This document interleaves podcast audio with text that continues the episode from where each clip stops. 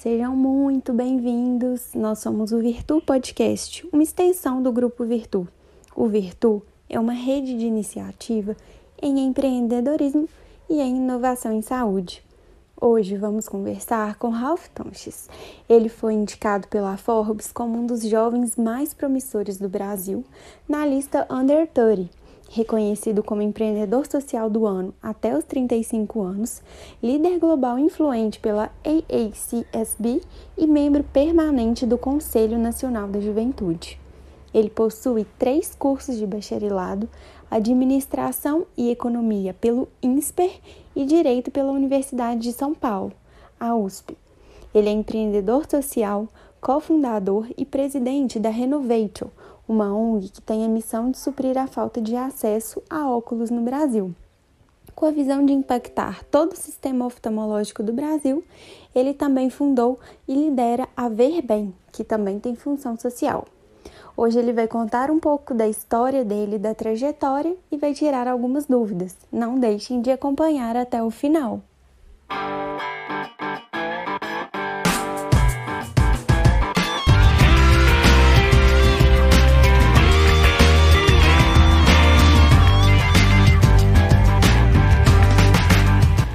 Eu sempre começo a apresentação né, contando um pouco do problema de visão. Né? Então, no mundo hoje, 680 milhões de pessoas precisam de um par de óculos não podem pagar.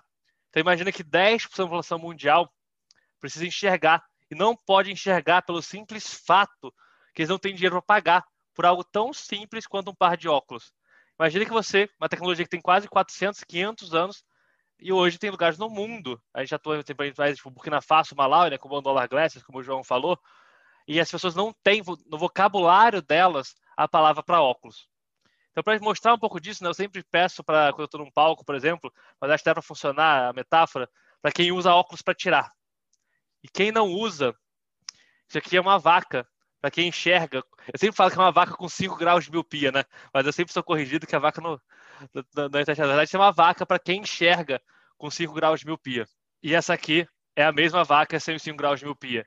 Então, imagina hoje que uma em cada dez pessoas no mundo não consegue enxergar, ou seja, enxerga embaçado pelo simples fato de não poder pagar por um óculos, né? E é igual o João falou, esse aqui é o Salik. Salik ele mora em Burkina Faso, na verdade. Burkina Faso é um dos três países mais pobres do mundo. Dependendo do ranking que você pegar, ele é o primeiro, segundo ou terceiro, um pódio não tão agradável, né?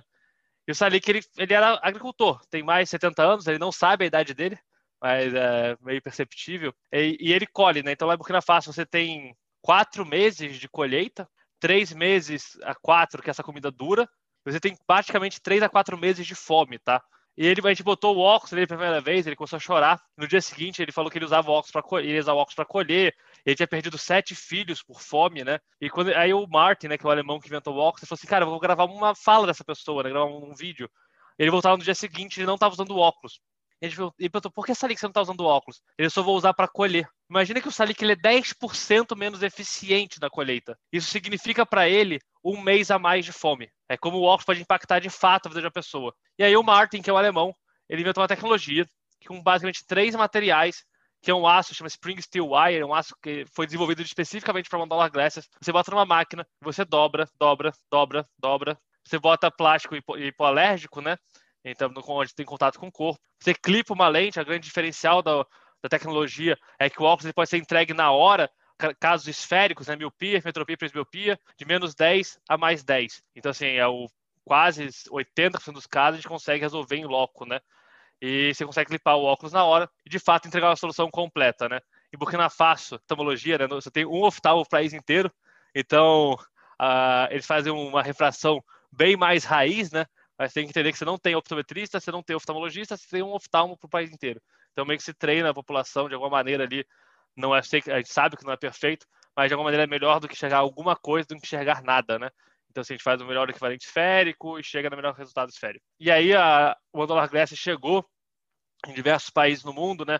Hoje a gente está em Índia, Nepal, Quênia, Malau, Burkina Faso, Bolívia, Brasil, Libéria, que não está no mapa ainda, mas está expandido já impactou mais de 300 mil pessoas ao redor do mundo e mais desse, da metade desse impacto ele é no Brasil. Então isso é uma coisa que a gente se orgulha bastante.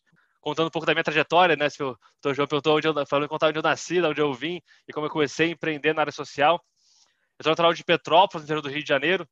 Eu sempre falo que eu não gostava de gente, né? Então eu era uma pessoa que era muito focada em matemática, muito numérica. E aí, com essa decisão, fazia muito sentido, eu ganhei Olimpíada de Matemática, Olimpíada de Física, eu decidi fazer Direito. Na verdade, na minha rua, em Petrópolis, é, morava um juiz, é, dois juízes, né, um juiz de trabalho e um desembargador. Era muito legal as pessoas chamando ele de doutor e respeitando essas pessoas. Eu falei, ah, eu acho que eu quero ser isso também. Eu decidi me matricular e me fazer Direito. E aí eu prestei vestibular para a Faculdade do Rio e, e sabia né, que, teoricamente, eu boto um grande teoricamente nessa frase, a USP era a melhor faculdade de Direito do país. Eu falei, ah, vou fazer faculdade lá. Prestei vestibular, dei sorte, dei que no último ano da FUVEST, foi o ano que eu prestei, a primeira fase valia metade da nota, que era múltipla escolha. Então eu gabaritei matemática, física, química, não me dei bem em português, fui mais ou menos em história, mas aquilo ali valia o mesmo peso e acabei passando com 17 anos e fui estudar na USP. Logo no começo você se toma um choque de realidade, né? eu, saí, eu saí de um colégio super bom no Rio, é, para estudar numa escola que eu, teoricamente, no primeiro semestre, eu ia ter é, aula com Lewandowski, ministro do Supremo Tribunal Federal, e ele não apareceu para aula nenhuma vez. É, então você vê todos os desafios na faculdade pública, né?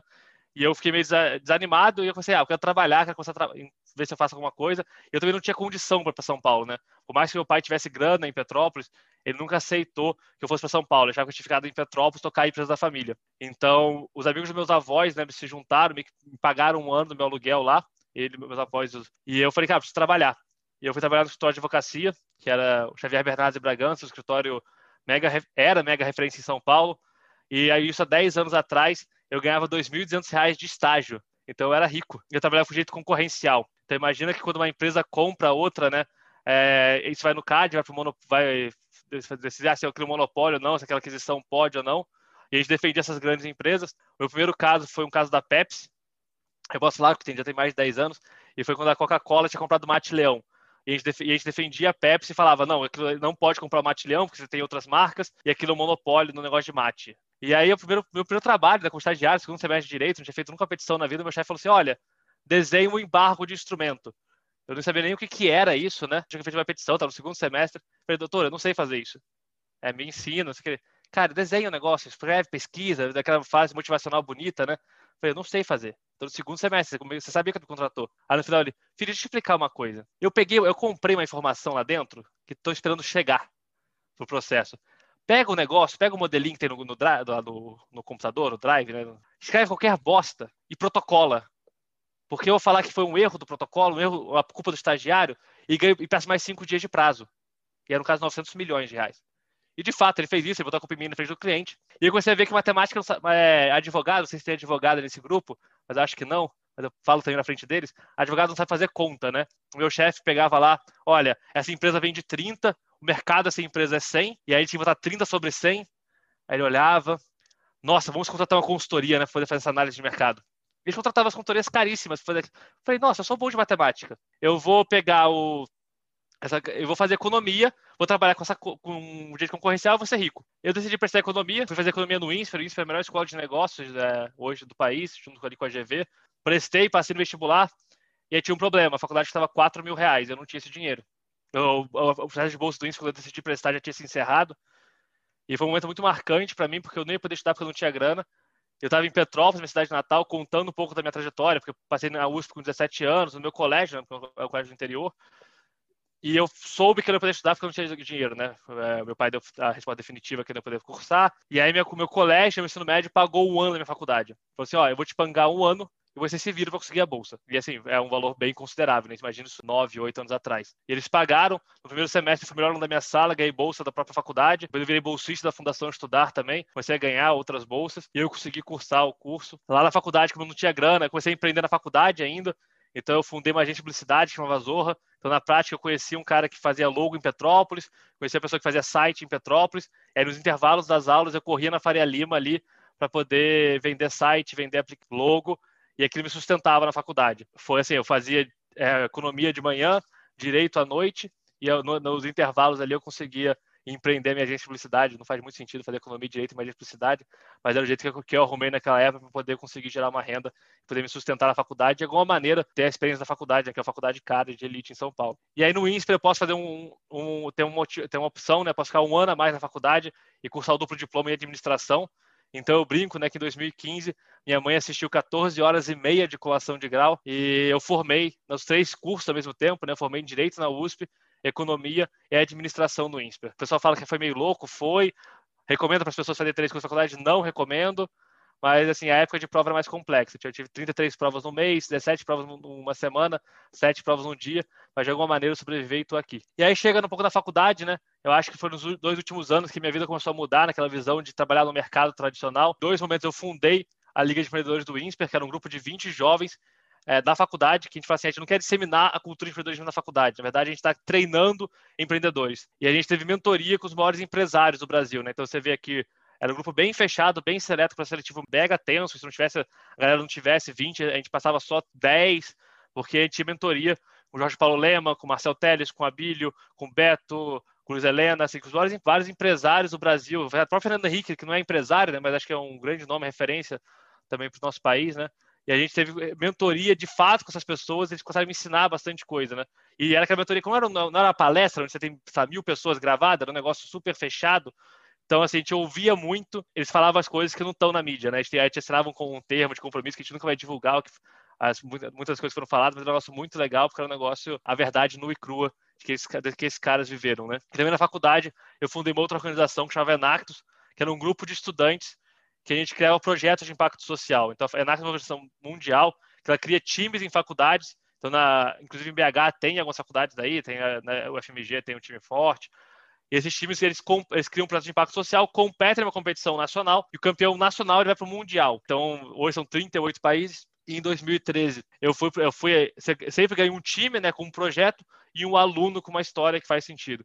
Em 2013 eu fui eleito aluno, que foi campeão no ano, e eu fui para o mundial da Naxos no México. E lá eu falo que a minha vida mudou porque um, é, o time da Alemanha estava no palco, ele apresentava uma realidade que 680 milhões de pessoas no mundo estavam de um par de óculos não podiam pagar. E eles, eles levaram essa tecnologia da One Dollar Glasses, que era a solução deles, para outros países estavam começando na América do Sul. Então, quando eu voltei no Brasil, aquilo foi na minha cabeça, a gente queria criar um projeto de impacto social, né? Eu estava na Enact, a nossa missão era criar um projeto de abrangência nacional, mas ainda um projeto de faculdade, né? E eu falo que naquele momento eu voltei e fui estudar o problema no Brasil, né? E aí, quando você estuda o problema de divisão no Brasil, você acha dados mega críticos, né? Hoje, o maior motivo de evasão escolar, 22,9% de evasão escolar no Brasil hoje, está diretamente ligado ao problema de divisão. O problema de divisão, criança, né? A grande, imensa maioria, ele é um problema refrativo, um problema que pode ser resolvido com óculos, né?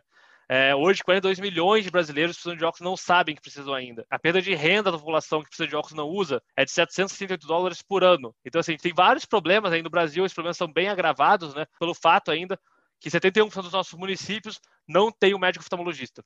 É, e aqui só o oftalmologista pode é, fazer a refração. Então, 77 em cada 10 municípios do Brasil não possui um médico oftalmologista. Ah, eu pulei uma parte da verdade, mas assim, de tudo isso, né, o, quando eu cheguei lá, o que isso me virou eu virei o Paul McCartney do Carnaval Carioca, que se alguém estiver no Rio, no Carnaval, eu vou estar lá cantando Hey Jude para um milhão de pessoas. Eu falaria isso antes de falar da Renovate, você já conhece a Renovate, então menos chocante. Mas na faculdade a gente começou o projeto bem no começo, então assim, a gente era um grupo de três jovens, era eu, Fábio e a Bruna, na faculdade, voluntário, que a gente tinha a missão de querer fazer isso de alguma maneira, né? Então a missão inicial da Renovate era empregar moradores de rua, a gente não tinha missão, uma missão de saúde visual ainda, né? Então a gente empregava morador de rua na produção de um óculos de grau de baixo custo. A gente, os alemães que vieram para cá, né, eles falaram que ah, a gente pode fazer no Brasil, a gente só precisa de uma coisa, precisam ter 33 mil euros. Então, imagina você virar para três jovens na faculdade e falar, você precisa arrecadar 33 mil euros. A maioria ia falar, não, obrigado, não tem como, né? Mas a gente falou, ah, é fácil. Eu estou na Fundação Estudar, eu estou lá no INSPA, tem um, monte de, tem um monte de gente rica lá. Pode vir, que a gente tem o dinheiro. E alemão é uma pessoa confia nas pessoas, né? Então, ele nunca pediu o extrato bancário nosso. E a gente foi esperto, eu falo. A gente marcou a, a, a vinda dos alemães para o Brasil em maio de 2014. O que, que tinha em junho? Copa do Mundo. Os alemães compraram ingresso para ir para o 7x1, compraram ingresso para poder ver jogo da Alemanha, para ir para o Nordeste ver jogo. Então eles estavam todos felizes que via a Copa do Mundo no Brasil. E aí, quando eles chegaram aqui no Brasil, em vez de a gente ter 33 mil euros, a gente tinha 3 mil reais. Eles ficaram meio bravos, Ele falou assim: ah, a gente vai dar, a gente vai tocar o treinamento que já tá aqui e vocês dão um jeito de arrumar esse dinheiro desse mês aí. E a gente começou naquele jeito mais maroto mesmo. A gente vai abrir um crowdfunding na internet e a gente explodiu na mídia, né? Porque assim, a gente estava empregando morador de rua na produção de um óculos de grau de baixo custo, né? Então a gente estava naquela, naquele mês nos grandes portais da mídia e a gente, mas era muito complicado. Assim, a gente saía num grande portal, sabe, no Catraca Livre, no Jornal Nacional e dava 500 reais de doação. E a gente assim, estava muito longe de bater a meta. E aí a gente juntou um grupo de voluntários na faculdade e aí foi um momento bem mais raiz mesmo. A gente ia para a rua pedir dinheiro todo dia. Então, assim, a gente ia para a rua, na Faria Lima, no, na Paulista, no Parque do Povo, que é perto da faculdade, no Ibirapuera, e falava: você, você compraria um sonho de valsa por 10 reais? E se fosse o sonho de uma criança? Você compraria uma água por 20 reais? E se fosse o sonho para mudar a vida de uma criança?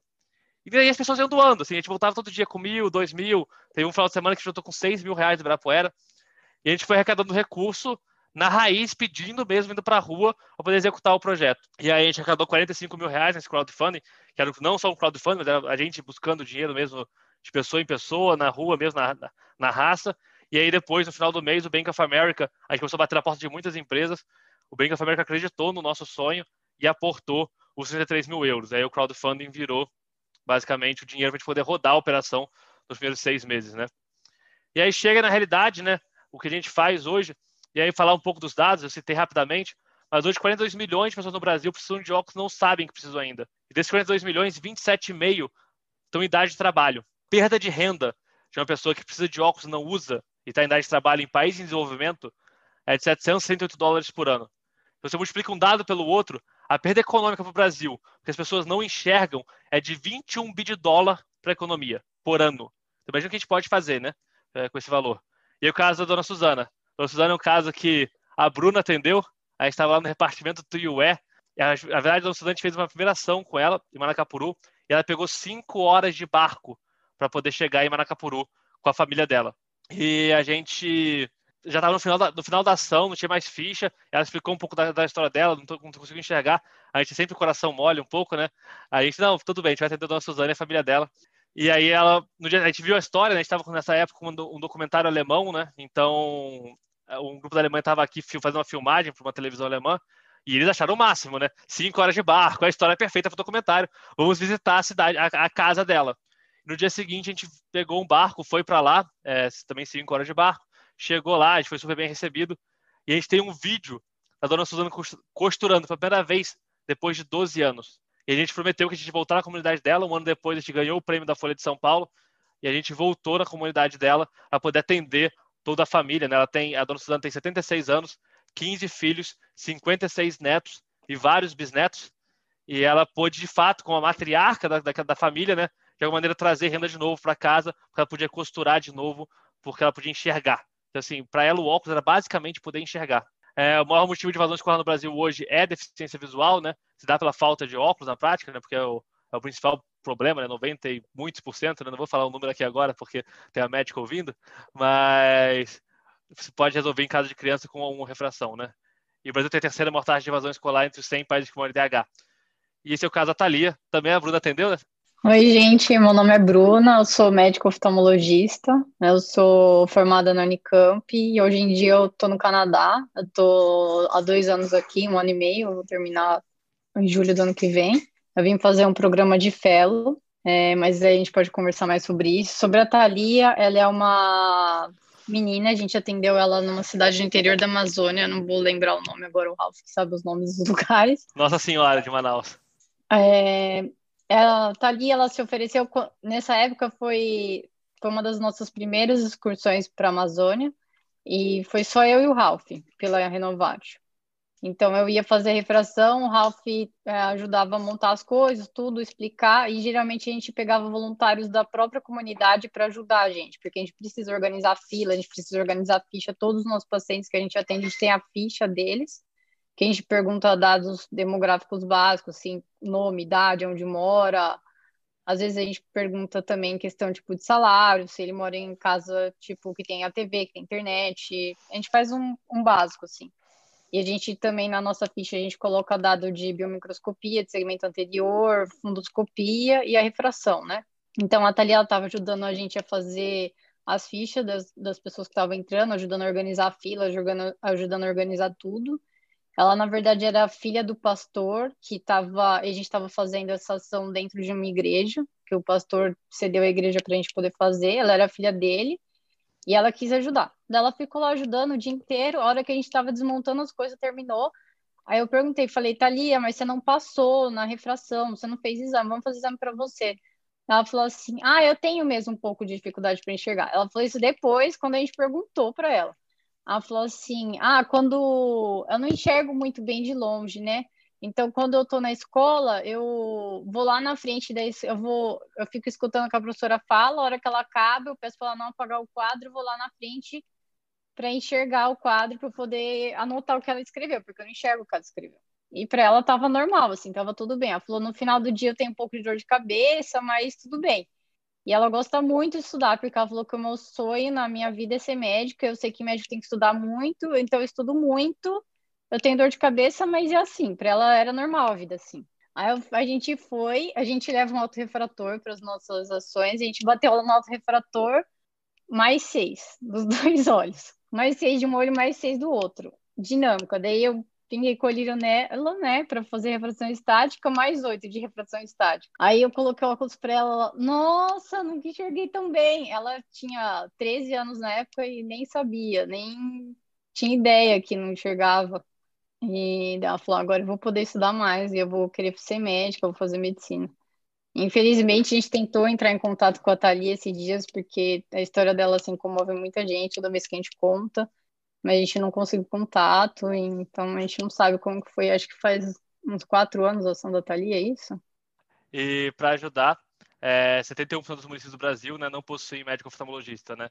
Então, assim, é uma, assim você joga para Amazonas isso, que acho que é pior ainda, não que o resto do Brasil seja muito fácil, o Amazonas tem 62 municípios, né? 62 municípios, só cinco deles têm oftalmo, sendo que um é Manaus, né? então você tira Manaus da conta, os outros quatro têm um oftalmo.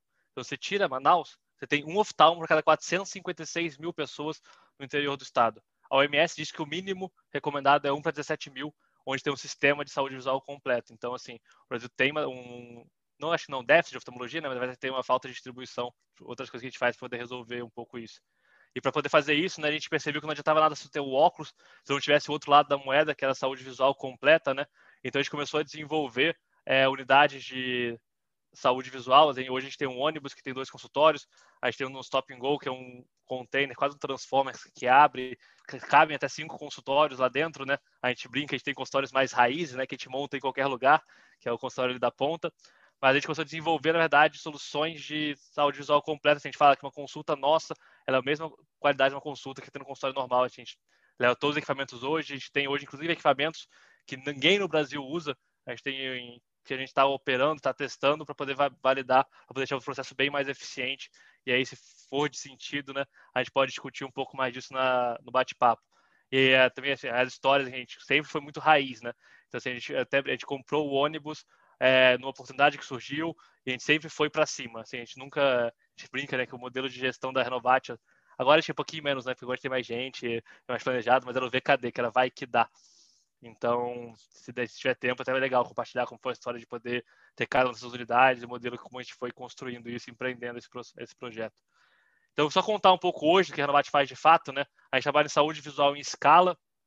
É, a gente hoje trabalha basicamente com parcerias com grandes empresas, que permite que a gente leve a saúde oftalmológica para os lugares das pessoas que mais precisam, né? Então, eu vou dar alguns exemplos aqui de ações e depois os resultados gerais que a gente já fez nos últimos seis anos. Essa aqui é uma ação que a gente fez com a Sky, é, que é bastante a fundação AT&T, né? A AT&T comprou a Sky e durante 14 dias, né? A gente visitou as 14 escolas públicas municipais de ensino de Jaguariúna, todas as escolas.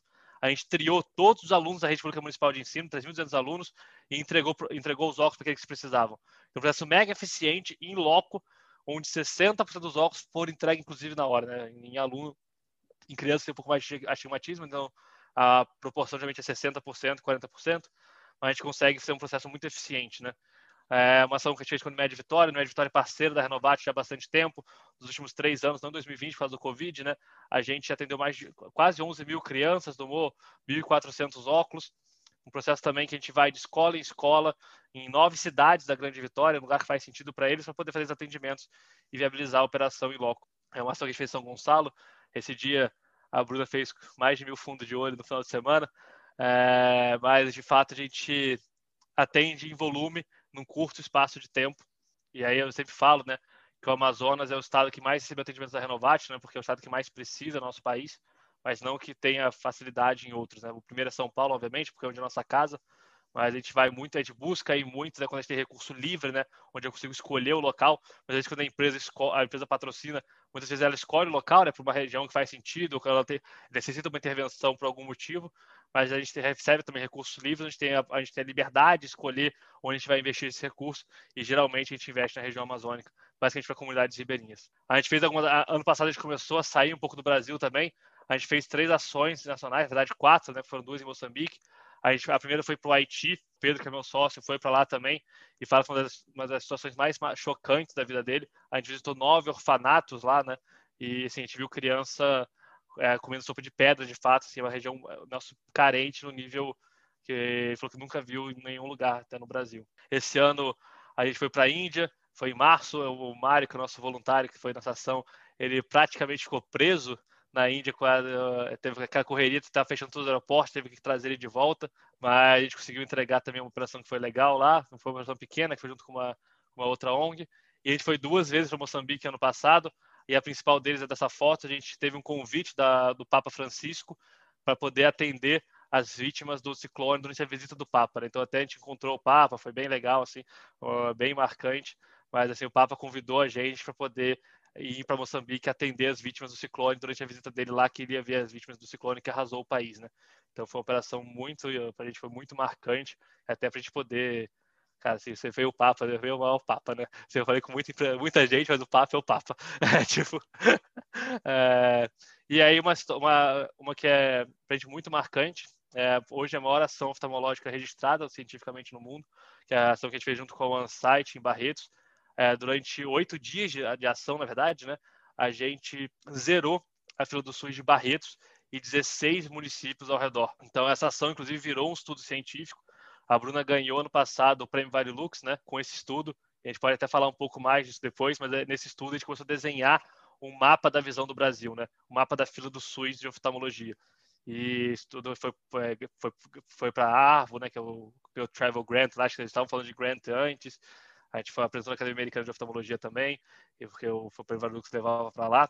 Então, assim, foi um estudo mega marcante, inclusive o estudo que a gente usa hoje, quando a gente vai, é, nos últimos meses, eu estava, inclusive, no Ministério da Saúde várias vezes, é, foi falando inclusive com o ministro, para poder influenciar políticas públicas na área de oftalmologia, porque a gente sabe que é relevante, né? Assim, a gente tem uma fila do SUS hoje que ela é praticamente única, né? Vocês entendem, acho que até mais, melhor do isso do que eu, mas sei lá, hoje é pouco triada, então assim, a gente tem vários, a gente tem que melhorar a triagem dessa fila, poder deixar o processo mais eficiente.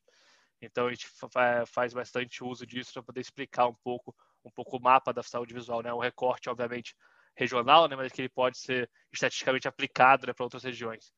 Então, gente viu, por exemplo, que a fila do SUS lá tinha dois anos e meio de espera no mínimo para a primeira consulta. Então, assim, tem vários dados que são mega relevantes. a gente pode passar um pouco disso depois também. Então, em resumo, a Renovat chegou hoje em 152 mil atendimentos, 65 mil consultas, 56 mil óculos doados. É, a gente fala né, hoje que tinha a maior ONG privada de oftalmologia do país, porque a gente até hoje nunca recebeu recurso do Sistema Único de Saúde, isso foi feito 100% com recurso privado. Não que a gente ache que seja um problema, tá? Assim, hoje, inclusive, estou, eu, frequentemente eu vou a Brasília, está buscando outras formas de recurso, porque eu acredito sim para ter escala a gente precisa ter uma, inter, é, uma interface, né? primeiro, segundo, terceiro setor, a gente entregou esse resultado até hoje 100% com recurso privado. 84% são doações de grandes empresas e é recurso privado bom, né, que eles dizem. Não é que nem que é recurso incentivado, lei de Rouanet, que abate imposto, imposto, não. É recurso que é doação limpa que cai é, do dinheiro que sai do caixa da empresa. Então, basicamente, com o apoio, né, a gente tem hoje Unimed, a Milton, Sul América, também não está aí, mas os três planos de saúde, Santander, Raia Drogazil, L'Occitane, Grupo Monteiro Aranha, XP, Sky, Atento, todas essas empresas, o Instituto FI, enfim, tem várias empresas, que, as famílias empresárias, né? Então a gente tem várias famílias empresárias que apoiam a gente também e com apoio de outros negócios que compartilham com a gente o sonho de transformar a saúde visual no Brasil, né? Então, assim, a missão da Renovatio é essa. Então, hoje está no momento, inclusive, de transição, de como que a gente ganha escala de verdade. É, então, assim, a gente tem muito orgulho que a gente já fez até hoje, ainda mais no como a gente fez, né? Saindo de um grupo de pessoas que tinham uma paixão. A gente não, era, não tinha padrinho político, a gente não tinha padrinho empresário, A gente não tinha uma celebridade que fazer parte da ONG, a gente foi de porta em porta com energia para poder entregar um resultado.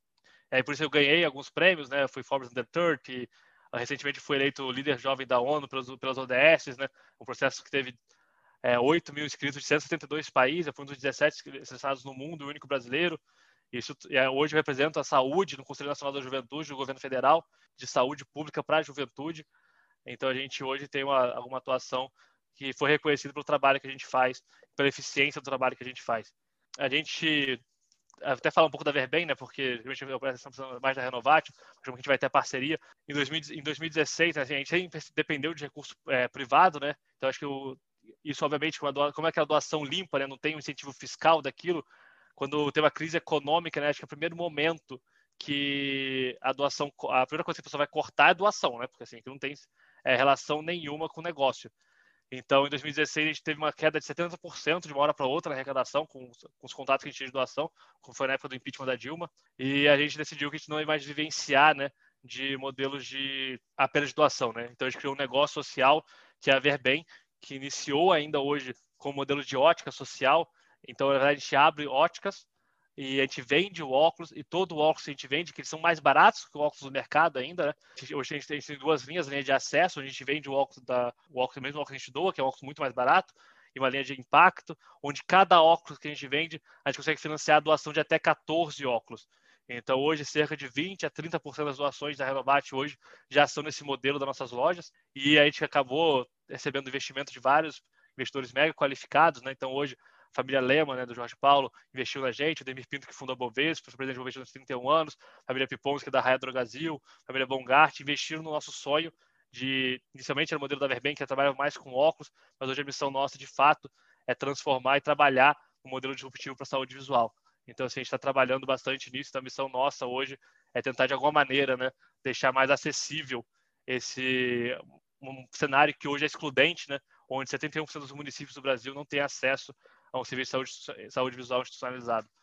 Então, um pouco da trajetória. Eu acho que depois é legal a Bruna comentar que tem residente aí, né? Como é que foi para ela entrar na Renovat e tocar esse projeto durante a residência. Mas ela fazia isso sem liberação de chefe nenhum. Era na, loucura, era na loucura mesmo, porque o pessoal da Unicamp era meio brabo. Mas foi para muita ação nossa e acho que foi fundamental para a gente entender. Na verdade, quando eu trouxe, assim, eu não sou oftalmologista, não sou médico, até brinco, né? quando eu montei o, a gente montou o ônibus, né? Eu fui no HOLIS, que é o Hospital de São Paulo, tinha um pessoal lá de uma, de uma ONG também que faz saúde. Eu falei, ó, eu quero montar um ônibus oftalmológico. Ele me deu uma lista de equipamentos, eu acreditei que aquilo era relevante, e a gente comprou coisas que a gente não usou até hoje, né? Tem ca caixa de prova, então assim, a gente foi na oftalmologia, eu fui, eu, eu brinco, eu também sou residente de oftalmologia que eu tô aprendendo todo dia, mas acho legal compartilhar a experiência para o pessoal, principalmente para os residentes que estão aí, de como é, foi esse trabalho na residência e como esse, como esse trabalho é importante para, acho, para o profissional que ela é hoje, para ter entrado no fellow, né?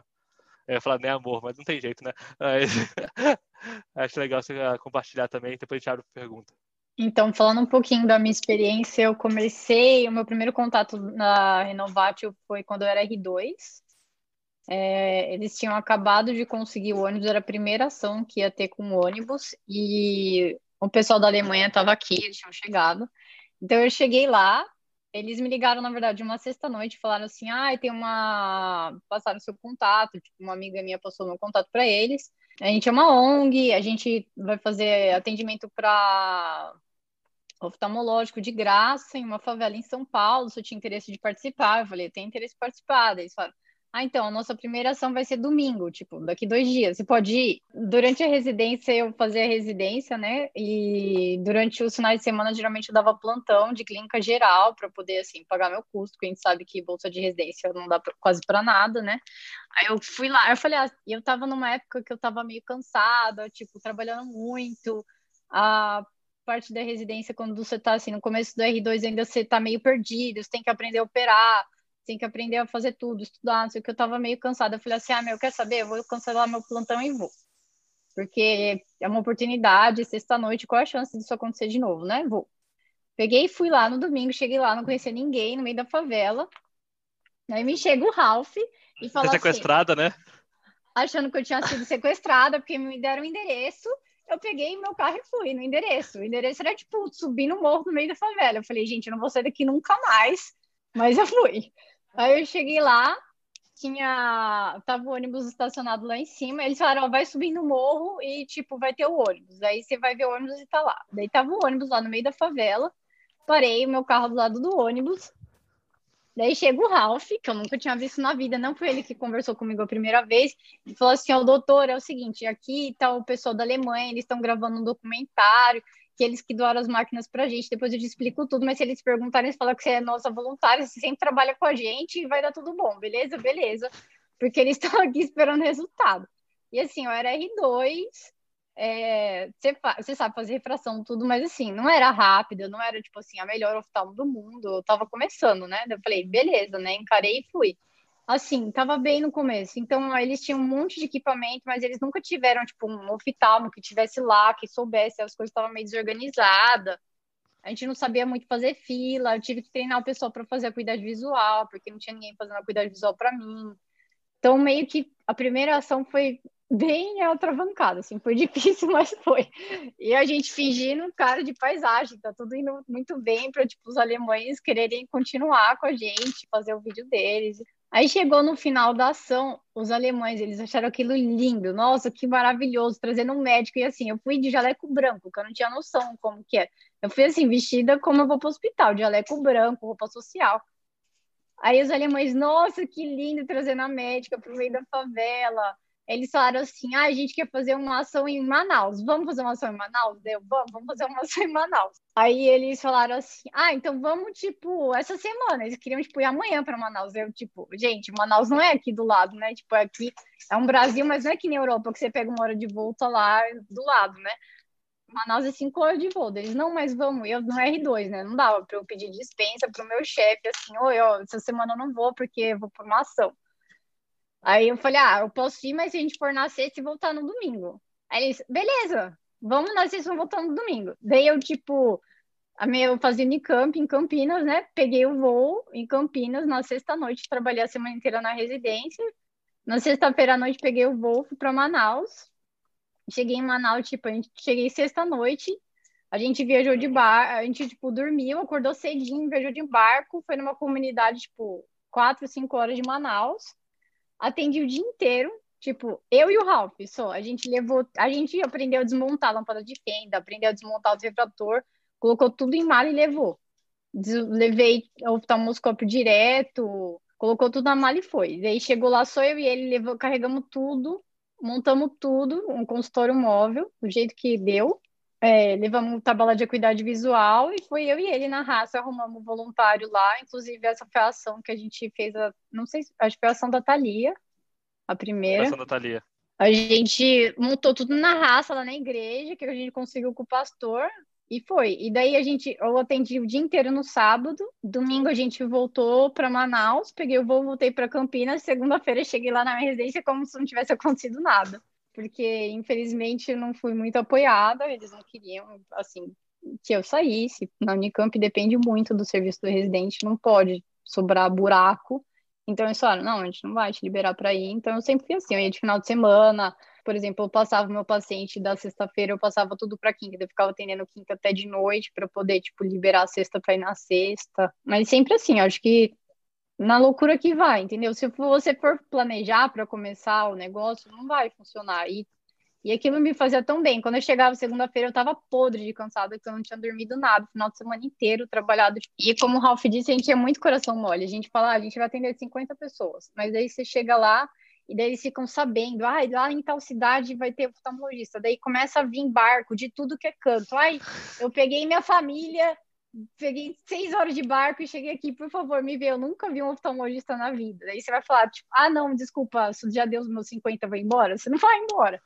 Hoje em dia a gente funciona muito melhor, mas assim, Acho que, assim, se você tem a oportunidade de ir sendo liberado pela residência, eu acho que, assim, é uma oportunidade que faz muito bem. Faz muito bem para você como oftalmo, porque aquilo, assim, era uma época que eu estava meio cansada. O oftalmo é difícil, a gente sabe que você chega da faculdade, você não sabe nada, você não sabe examinar um paciente, você não sabe ver nada. A pessoa fala, ah, tem alguma coisa ali, não sei onde, você não vê. Então, era uma época que eu estava, assim, meio cansada, sabe? E eu fui para lá, e daí você vê que, tipo assim, um pouquinho que você faz você prescreve um óculos e muda a vida da pessoa. Então, o que a gente vê, o nível de gratidão que eles têm com a gente muda muito. Eu chegava assim, por mais que eu tivesse cansado segunda-feira, quando eu voltava da Renovate, você chega com muito gás. Porque você fala assim, tipo, isso que eu tô aprendendo aqui tem utilidade, entendeu? E tem muita utilidade, e muda a vida de pessoas. Eu acho que é uma coisa que eu indico para todo mundo ir. E você, acaba, viciando, assim. Qualquer hora que eles me ligassem, falam, ai, tem uma ação não sei aonde, tipo, no interior de não sei qual cidade. Vamos, vamos. Você arruma um jeito, troca os plantão e vai. Eu acho que vale muito a pena. E é legal você comentar como isso foi importante pro seu fellow também, né? De você poder. O Flávio valorizou isso, é né? um fellow que é mega concorrido, tem uma vaga por ano pro mundo inteiro, né? E é, isso me ajudou muito. Hoje eu faço fellow de retina aqui no Canadá, eu estou em Montreal. Eu faço um dos meus chefes é o Dr. Flávio Rezende, para quem conhece a parte de retina. Mas eu tenho 11 chefes aqui. É um programa muito concorrido, assim, acho que é o programa mais concorrido hoje do Canadá. Tem cerca de 60 a 70 pessoas inscritas todos os anos para uma vaga. E é qualquer pessoa do mundo inteiro pode se inscrever porque o volume cirúrgico é muito grande. E quando eu me inscrevi, eu me inscrevi, mas assim, eu sabia que o pessoal que eu estava concorrendo era muito bom. E eu tinha. Eu sabia que eu tinha a chance de passar, mas assim, dá medo, né? Porque você vem de um país tipo Brasil, as pessoas não conhecem. O pessoal que vem aqui vem muito pessoal do americano, é, vem pessoal de faculdades muito boas. Tipo, quando eu concorri, tinha gente de Oxford, tinha gente do Moorfields, tinha gente do Wilsai, tinha gente muito boa, com PhD, com tudo, mas eles gostaram muito da minha história. Eu vim, eu, eles falaram assim, ah, e eles. E entrevista aqui não é igual a entrevista no Brasil, assim, a entrevista é um dia inteiro de entrevista, eles veem você operar, eles veem tudo de você, porque eles querem saber a pessoa que você é, porque eles casam com o fellow. Sou só eu de fellow durante dois anos e eu cubro todos os meus chefes. Eu faço todas as cirurgias de todos os meus chefes. Então, assim, eles têm que ter muita certeza que é aquela pessoa. Então, quando você vem aqui, assim, um dia inteiro, você fica com eles e eles te perguntam tudo da sua vida. E eles gostaram muito da minha história, porque, assim, na época, a gente estava no segundo, acho que no segundo ou no terceiro ano de Renovatio. Eu falei para eles, tipo, eu comecei no, na residência, eu contei para eles como que funcionava. Aí eles quiseram ver foto, eu trouxe o óculos que a gente monta. Então eles acharam aquilo assim muito. Todo mundo vem e fala assim: ah, eu tinha 50 artigos publicados, não sei o quê. Eu era tipo assim muito diferente de tudo que eles tinham visto. Eles gostavam, eles gostam muito tipo assim da garra de brasileiro, da gente tipo vir fazer o negócio acontecer, saber funcionar. falei, a gente, eu sei funcionar com nada. Teve dia que a gente tipo não tinha tabela de equidade visual, fui desenhar a lousa da escolinha e fiz a equidade visual do jeito que deu, entendeu? Então, eles gostaram muito dessa história. E na época, eu tinha um mês antes de eu vir fazer uma entrevista de fellow, eu fui é, capa de uma, de uma reportagem na Folha de São Paulo. E eles pesquisam tudo da sua vida, inclusive eles sabiam disso. E eu nem sabia que eles iam saber disso, mas quando eu cheguei aqui, eles perguntaram: disseram, ah, você saiu no jornal, no seu país, qual é o impacto disso? Então, me ajudou muito, assim, até hoje, assim, os meus chefes, as enfermeiras aqui, todo mundo sabe que eu faço isso e eles acham muito, eles me ajudam muito, eles doaram um monte de material para levar para o Brasil. Então, acho que isso impactou muito na minha vida, inclusive para vir para cá. Boa noite, Raul. Meu nome é Caio. Primeiro, agradecer aí por estar ouvindo a sua história, sempre muito enriquecedora, né? E uma história diferente dessa que a gente veio ouvindo até agora, mais voltada para o aspecto social, que é um empreendimento que a gente está menos acostumado a ouvir aqui até o momento. Então, parabenizar aí pela ideia e te perguntar, tenho duas perguntas. A primeira delas é, ao voltar do Brasil já decidido a empreender nesse campo social, uma pessoa da área do direito, da economia, da administração, como que foi o ponto de partida da escolha do seu ramo e da área atualmente? A segunda, eu queria saber, tendo em vista a relevância aí que a empresa tem tomado né, no mercado do Brasil, como que as grandes óticas, que já estão praticando preços exorbitantes aí há muito tempo, têm observado, têm se posicionado com relação a vocês? É, de uma maneira mais negativa, de uma maneira de apoio, incentivo, ou não tem se posicionado com relação a isso? Tá, vamos lá. Eu acho que a gente pode contar um pouco dos dois, né? É, quando eu voltei, assim, a gente fala que é, um, é, é até um pouco de conceito antes de poder responder as duas perguntas efetivamente, né? Que assim, ah, você vai numa ONG, um empreendimento social. O primeiro ponto é a gente tem uma ONG sim, que é a Renovate, a gente tem um negócio que é a Verbem, esse negócio precisa dar lucro, né?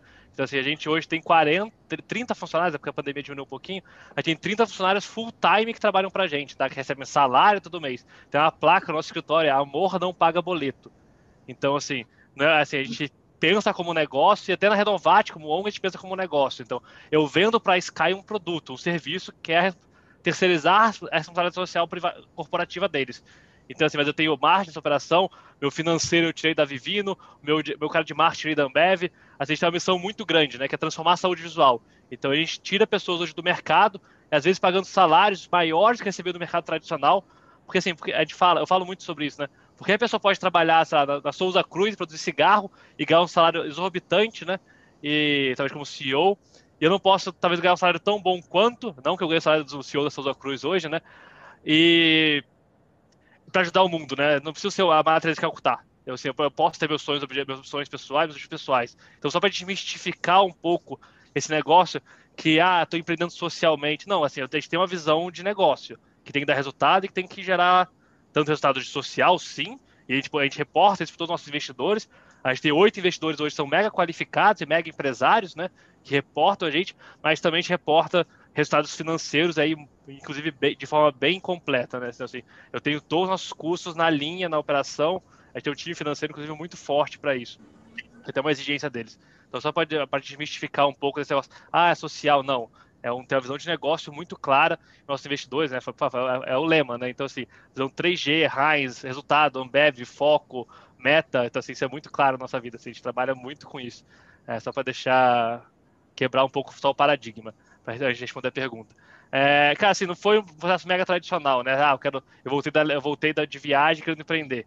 É um negócio social. Assim, a gente tá, eu estava na Enactus, então, assim, sendo bem sincero, o primeiro é, ponto da Enactus, eu queria, na verdade, voltar e criar um projeto na faculdade. Eu não achava que aquilo, naquele momento, seria a minha vida. É, assim, os, os, primeiros 16 mil óculos da Renovate, o primeiro ônibus, os primeiros 12 estados que a gente já atuou, eu atuei como voluntário, como estudante universitário. Eu fazia os três cursos ao mesmo tempo e entregava a, a, a Renovate, né? E eu, eu brinco, com, brinco, falo com toda tranquilidade. Eu aprendi mais na Renovate, isso me formou muito mais como líder do que eventualmente os três cursos somados. É, mas assim, não foi uma decisão, ah, não, eu queria é, fazer um projeto de faculdade, eu queria ganhar o prêmio lá da Enact, porque eu queria viajar para fora, não tinha dinheiro para viajar para fora. E eventualmente a gente ganhou, fui para África do Sul pelo prêmio da Enact, mas não foi um negócio, ah, vou criar um projeto para transformar a saúde visual. Não. Eu queria criar um projeto no Brasil de óculos, era o nosso. Assim, no, naquele momento eu nunca sonhava que a gente chegar no que a gente, que a gente chegou hoje, tá? E assim, aí quando eu me formei, a gente pode até discutir um pouco isso, teve todo um processo de eu tomar a decisão de me tornar empreendedor social. E isso foi um processo que não foi fácil de decisão. Assim, foi, foi, foi, várias etapas, eu tive várias propostas do mercado, propostas inclusive financeiramente maravilhosas para um estudante recém-formado, e eu tive que tomar a decisão de continuar na Renovate e aí sim agarrar esse sonho como sonho na minha vida. É, então não foi um processo que foi é, super claro, ah, vou voltar a empreender e mudar a saúde, não. Assim, eu vou voltar, vou, vou criar um projeto para ganhar um prêmio e viajar para a África do Sul. É, verdade, assim, você está no grupo que a gente pode falar a verdade. É, e qual foi a segunda que eu não lembro? Sobre o posicionamento das óticas já estabelecidas. Ah, posicionamento das óticas. Cara, no começo foi mega chato, é, porque é, assim, a, a, biótica, que é a Associação das Óticas, foi, foi até meio escroto. O cara falou assim: ah, vou pegar esses óculos, vou vender para os governos, vou ficar milionário. E, assim, a gente sempre se posicionou meio distante, né? Hoje, assim, a gente não, a gente não impacta o mercado, né? Mostra que os caras têm mil lojas, né? E, e tem seis. Mesmo assim, a Carol, que tem mil lojas, tem 6% do market share no mercado ótico, né? Então, assim, hoje a relevância que a Verben tem em vendas não chega nem perto de é, atrapalhar o setor. Eu atrapalho o setor local. Então, assim, a gente tem loja, loja de Maringá, tem loja de Londrina. Ah, os comerciantes locais, eles sofrem um baque quando eu entro. Porque, assim, o preço fica o preço lá embaixo, o preço no interior, onde o óticos é caro, aí o bagulho fica mais louco. Mas nas grandes redes, as grandes empresas hoje não, não obviamente não sentem o, o, foco, né? E aí a gente mudou muito a estratégia, né? Então, assim, a gente nasceu como uma empresa de ótica, assim, a VBem é uma, nasceu como empresa de ótica, mas hoje é, a, a gente está captando uma rodada bem relevante, agora uma série A. A VBem hoje é uma empresa de saúde visual. Então, assim, a gente está saindo, a ótica é um pedaço desse processo, mas a gente quer cuidar de ponta a ponta de saúde visual, e aí é um processo bem mais completo, né? Então, inclusive, quando eu voltar para o Brasil, eu vou sentar com o, doutor, com o João para poder avançar, conversar um pouco sobre isso. Mas assim, mas hoje não é a visão, ah, óculos, ótica. Então, assim, eu nem bato mais em ótica, falo. Assim, eu acho que tem uma visão de saúde visual, acho que é transformar e mudar esse mercado hoje.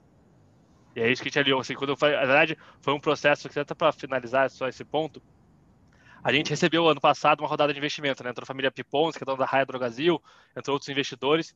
E aí foi muito Piponza que trouxe isso pra gente, que eu sou da Raia, né? Falou assim, você quer abrir mil lojas? A gente pode abrir mil lojas. Mas você é a Carol. A Carol tem 6% do mercado e não muda nada. Se vocês abrirem mil lojas, vocês não vão mudar o cenário que vocês tanto pregam, né, de saúde, os problemas que vocês tanto apresentam. Então, como que a gente muda a saúde visual de fato? E aí foi todo um processo de construção. Eu viajei o mundo inteiro, vi o que há de mais moderno em saúde oftalmológica no mundo, que a gente consiga implementar aqui. Aí foi todo um processo que a gente está construindo agora para poder, de fato, avançar num negócio que seja só óculos, num negócio que seja mais saúde. É, Raul, queria pegar o gancho aqui e fazer duas perguntas.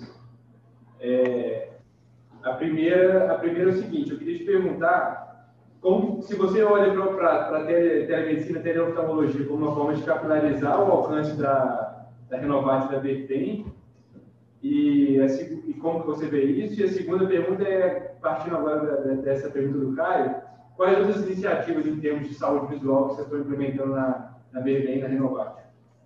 Sim, assim, eu sou, eu sou a favor da telemedicina, mas não, mas, mas não na telemedicina simples, né? Obviamente, a gente trabalha, sou empreendedor, né? Então não vou pensar no modelo retrógrado. Acho que a pandemia super acelerou esse processo, né?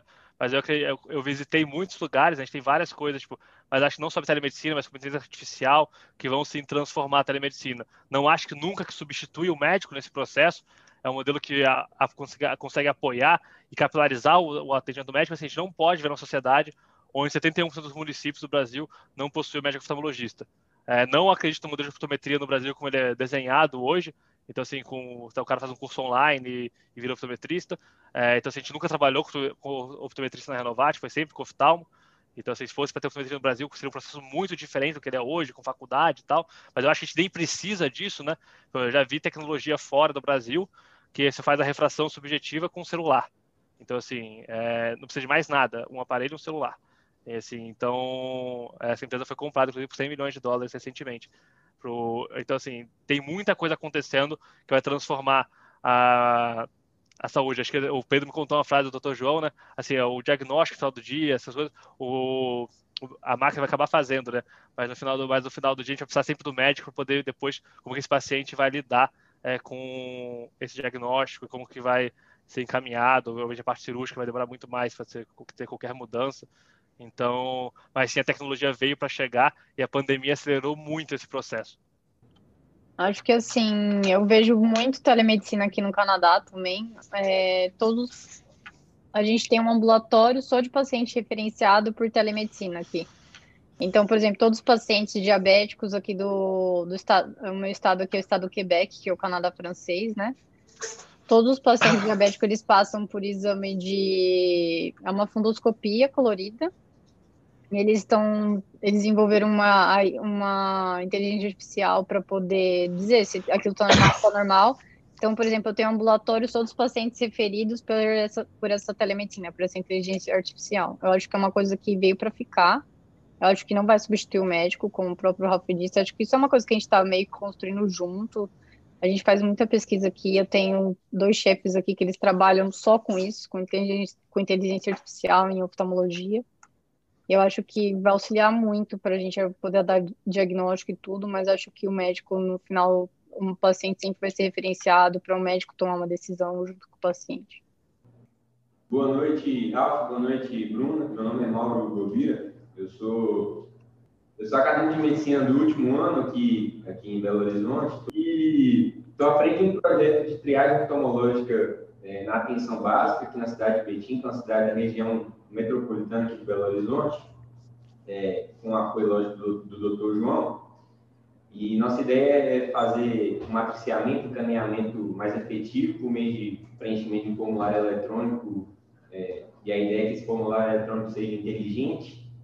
Uhum. É, mas, é, partindo para a pergunta para vocês especificamente. Hoje, no Brasil, estava até vendo recentemente, coincidentemente, assim, é, 0,1% do produto interno bruto do país é destinado para doações. Sendo que a gente é um país subdesenvolvido, que carece de transformações importantes sociais, e quando você pega, por exemplo, os Estados Unidos, o dado é 1% do PIB, é, do Produto Interno Bruto do país. Sim. Então, assim, é, de, fala, de fato, é, a filantropia talvez não seja realmente o, o mais forte nosso. É, e aí, assim, eu queria saber, nesse aspecto, o quanto isso influenciou na tomada de decisão de pilotagem para gerar, uma, criar um, um, modelo de negócio de ótica a um custo é, acessível, que é o, a verbena, e se de fato esse, esse foi o motivo, a dificuldade de conseguir investimento e de conseguir doação por parte da iniciativa privada. E é basicamente essa a pergunta. Assim, tá bom. Cara, vamos lá. Assim, eu, é, de fato, que você falou, os dados que você falou são reais. Assim, os Estados Unidos está subindo um pouco mais esse percentual, mas assim, a cultura de doação no Brasil está mudando muito, tá? Então, assim, está cada vez mais evolu evoluindo. Eu acho que o Covid, é, se tem alguma coisa boa no Covid, foi isso, tá? É, a gente mudou completamente a cultura de doação no Brasil nos últimos seis meses. Então você vê empresas como Itaú é, doando um bilhão de reais. É, Raia Drogasil foi obrigada a fazer um fundo de 20 milhões de reais, é, com valores que nunca, assim, nunca antes na história seria imaginar, inimaginável essa doação. Então, o Brasil fez muito bonito no Covid, tá? comparativamente a outros países, tá? Então, mesmo comparado, comparado aos Estados Unidos, é, se for fazer a comparação, assim, a, a, a, doação do Itaú é a segunda maior doação da, do, do Covid empresarial. Assim, a primeira é a Tencent, aquela empresa chinesa gigantesca, e depois é o Itaú. Então, fez a doação de um bilhão de reais. Então, assim, é, acho que a cultura de doação, e hoje a gente tem vários movimentos a favor de cultura de doação. Rodrigo Fiponzi, né, que é da família, é, família da Raia Drogazil, que é um dos nossos sócios, ele lidera uma organização que chama Editora MOL, e hoje lidera o movimento para a cultura de doação no Brasil. A gente, uma, a gente, tem uma, coisa que é, primeiro ponto, é uma, uma inverdade. A gente fala assim, ah, o brasileiro, pessoa física, eu vi isso numa, numa, numa conversa que tive hoje, não doa. A pessoa física doa muito no Brasil. É que as doações são talvez destinadas para igrejas, para outros, outros mecanismos de doação. A gente tem hoje várias pesquisas, existe um, um censo da doação no Brasil, publicado ano passado pelo, pelo IDES, eu acho, é, que é super legal, mostrando a cultura de doação quando está se movimentando no Brasil e como está sendo muito rápido esse movimento. Então eu tenho sim esperança que a gente vai conseguir chegar em, em, em níveis é, norte-americanos, tá? É, talvez pode demorar um pouco, assim, a cultura americana ela foi de, sempre desenhada para isso, a gente, a gente, valoriza a riqueza, os Estados Unidos valoriza a riqueza, um pouco diferente do Brasil, então valoriza também que você faça doação, mas eu acho que a gente está tá num bom passo do que, por exemplo, eu olharia um ano atrás. Então, assim, acho que o Covid, nesse sentido, ele teve alguma coisa positiva. É, então, assim, a cultura de doação foi completamente transformada no país nos últimos seis meses. É, mas, era um, mas, era um, movimento que já acontecia, mas, mas assim, ele foi mega acelerado. É, mas sim, a decisão de criar a Verbem a primeira decisão foi uma conta matemática, né? Então eu sempre falo, eu, se, eu fizesse, se eu quisesse zerar o problema de visão do Brasil, é, eu precisaria de. Na verdade, era uma meta, né? Se eu quisesse, a gente tinha uma meta de impactar um milhão de pessoas, né? Se eu tivesse impactar um milhão de pessoas nos interiores, não sei o quê, fiz uma conta de padeiro na época, a gente precisava de 150 milhões de reais. É, e assim, eu fui pesquisar no Brasil quem eram as ONGs que conseguiram captar 150 milhões de reais e no exterior também.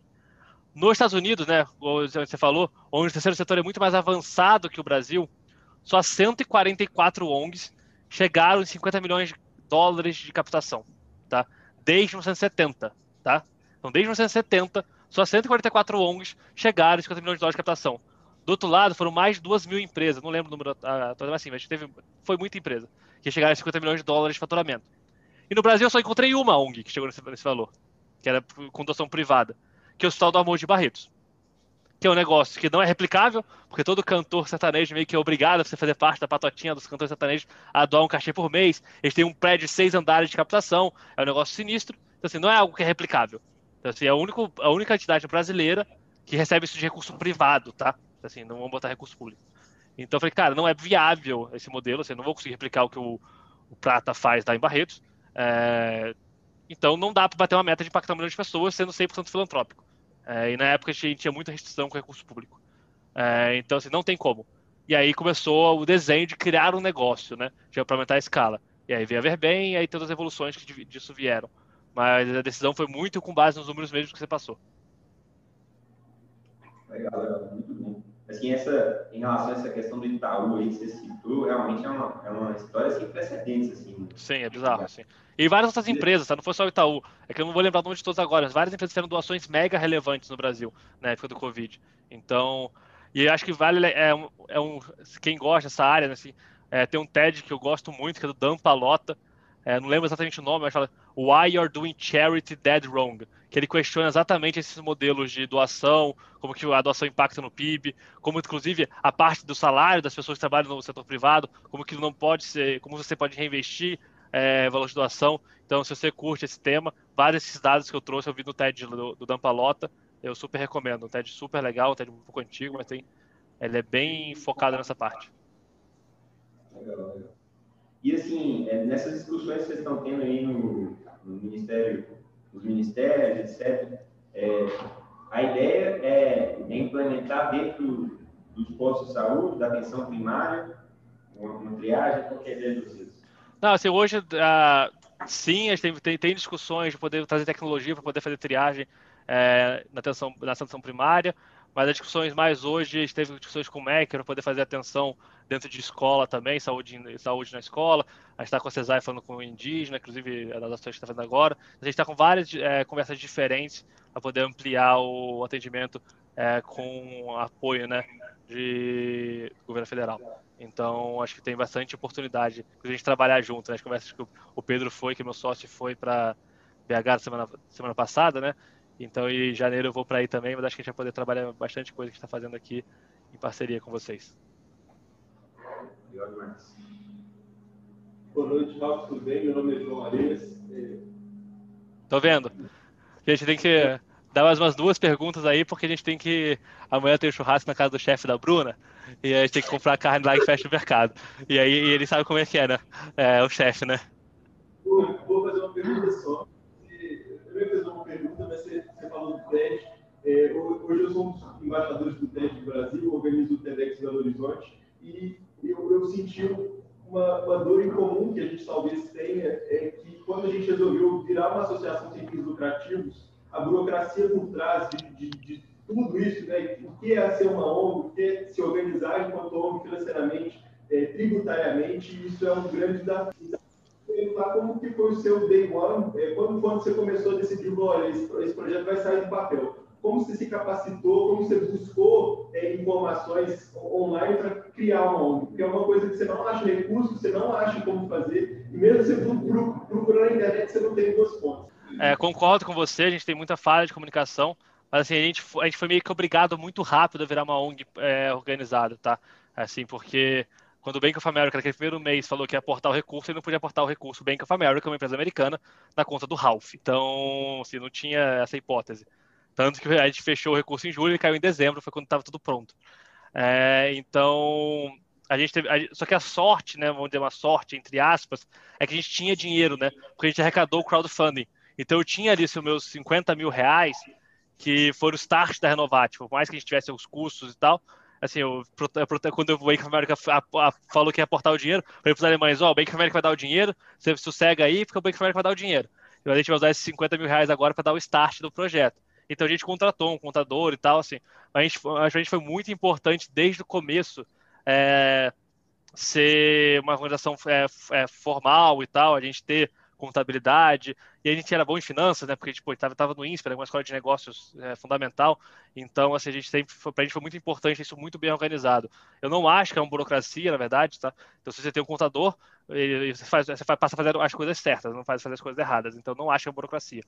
E eu dei, e gente, mas eu falo que a gente deu uma sorte, né? Porque a gente caiu num cenário que a gente precisava virar o CIP, né? E o processo CIP hoje precisa de, três, precisa de no mínimo três anos. E foi na mudança da lei. Então a gente teve nosso decreto de OCIP, foi, no dia 22 do 12, e é, mudava a lei no dia 31 do 12. Então assim, a gente virou o CIP com seis meses o que facilitou naquele momento a gente ter, tipo, reconhecimento. Hoje o CIPNET nem é tão relevante, né, com a lei do Miroski de 2017, isso deixa de ter uma relevância que tinha antes do Miroski, que é o marco regulatório das organizações sociais, mas é, a gente foi bem importante desde o começo, né? Assim, e a gente não era assim, tipo, eu, a Associação de Apoio Renovate, ela foi fundada na rua Rio de Janeiro 338, que é a casa do Fábio, que, é que, trabalhava, que trabalhava com Fundo Renovate comigo, porque foi a conta de luz que a gente pegou lá, a gente publicou lá e foi. Mas, assim, foi muito importante, a gente tinha conta bancária da organização, então isso trouxe... E, assim, a gente cresceu muito rápido, né? Então, nos primeiros dois anos da Renovatio, a gente captou, ainda na faculdade, estava no universitário, a gente captou cerca de 2 milhões de reais. Porque foi uma ONG que não tem padrinho político, não tem é, padrinho empresário rico e não tem uma celebridade, é muito dinheiro para ONG de três moleques da faculdade. Então, assim, não tinha como movimentar esse recurso inteiro no modelo. Não dá, a receita me matar, entendeu? Então, é, foi bem importante desde o começo. E, e, e bem mal, assim, a gente foi no contador, o contador deu seis meses pra gente de graça. A gente tinha um trabalho comercial na mídia, acho que foi, deu uma ajudada nesse sentido. E a gente sempre, a gente nunca teve vergonha de pedir as coisas, tá? Então, assim, até hoje eu peço tudo. Então, assim, o meu ônibus, eu, eu, eu fui atrás do Constantino, eu invadi a empresa dele e veio, invadi uma reunião que ele tava de verdade, assim, invadi real. E falei para ele: se tem 6 mil ônibus, um não vai fazer falta. No final, ele me deu o ônibus. É, então. É, assim, tem muita história. Assim, a gente foi muito no Vai Que Dá, na raça. E é, é a grande vantagem, eu sempre falo isso, né? A gente é jovem. Cara, tem, eu ainda tenho 29 anos. E na época eu tinha 22, 23. Então, cara, eu podia errar, eu podia fazer essas loucuras, ninguém ia me julgar, né? Outra coisa, eu tô com 50, sou, assim, tem muitas ONGs de oftalmologia hoje que, são famosas e tal, que não, não entregam, às vezes, as coisas que a gente faz com os parceiros. Assim, eles querem apoiar o empreendedorismo, né? Pô, eles gostam da jornada, a gente fala, gente cria a jornada do herói, o Ralph ganha os prêmios e tal, porque isso ajuda a gente a poder viabilizar a captação também. Então, assim, a gente é jovem, então a gente tá, tá na idade certa, cria o TEDx, vai para cima, pede mesmo, vai, vai tomar um monte de não, mas os sim que você toma são relevantes. A nossa, nossa terceira doação foi a doação da Atento, foi a doação de meio milhão de reais. Porque a gente apareceu na televisão e eu meti mão louco numa, num, num, telefonema e a mulher comprou meu louco, que eu falei que eu, precisava, que eu ia montar um ônibus e tal, que nunca tinha ideia do que ia fazer. E ela falou, quanto custa isso na hora? Eu chutei o um número. E foi, eu falei, 542 mil reais. 42 é um número bonito. E ela falou, tá bom, fechado. Então, assim, é, eu falei, aí depois eu percebi que custava mais do que isso, né? porque a gente, a gente, a gente tem que montar um ônibus é, com consultório, então eu fiz uma conta rápida, o ônibus é 150, o consultório é 100 mil, mas eu esqueci que entre você ter um ônibus e um consultório, que o ônibus tem cadeira, você tem que transformar aquele ônibus num consultório de fato, né? Tem todas as regras. Por isso que eu tive que pedir o ônibus de graça pro Constantino, mas ele me deu. É, mas assim, cara, a gente nunca teve medo, não, a gente foi para cima. Então a gente não veio com burocracia. Eu vejo uma coisa boa, você ter CNPJ, você ter é, o computador, você ter o negócio rodando direitinho, legal, entendeu? Te abre muita porta. Eu agradeço demais, Raul. É, é, a gente está de, de, portas abertas aqui. O, o, um pouco do nosso propósito, o foco é mais ou menos o mesmo. A gente acredita que dá para fazer muita coisa. O nosso foco está um pouco, brinquei, que com o Pedro, que a gente está em, em polos opostos, né? Eu comecei por cima, vocês começaram por baixo, mas o, que importa é conseguir levar acesso para o pessoal e, e, poder transformar de uma forma legal é, a vida das pessoas, mas considerando também a viabilidade econômica, que, que ninguém vive de bem, né, que não adianta amar demais. Amor não paga boleto. Amor não paga boleto. É impossível. Então, a gente fica de portas abertas. Quando tiver ação, precisar dos nossos residentes, eles estão aqui à disposição. Se a gente puder apoiar da forma que for, Vamos ver com o Pedro se ele monta a ótica aqui também na nossa estrutura. Para a gente é um prazer. Vamos... Não, já está rodando isso aí. Já, já falei para Pedro tocar esse projeto. Está com meta dele já no nosso, lá no, no mapinha de meta dele. Nós estamos aí para o que você precisar. Você tem contato, a constado tudo aqui também, super encantado, super à disposição. Conta com a gente. Fechado, doutor. Muito, muito obrigado mesmo pelo convite. Obrigado pela parceria nessa, nessa ação, né? Então, assim, de verdade, muito obrigado mesmo. Eu acho que tenho certeza que a gente tem o Pedro gostou muito da sua visão, ele me contou um pouco das histórias que vocês conversaram, as coisas que vocês conversaram. Acho que tem muita sinergia do que a gente tem de sonho e objetivo. Obrigado, João. Obrigado, gente.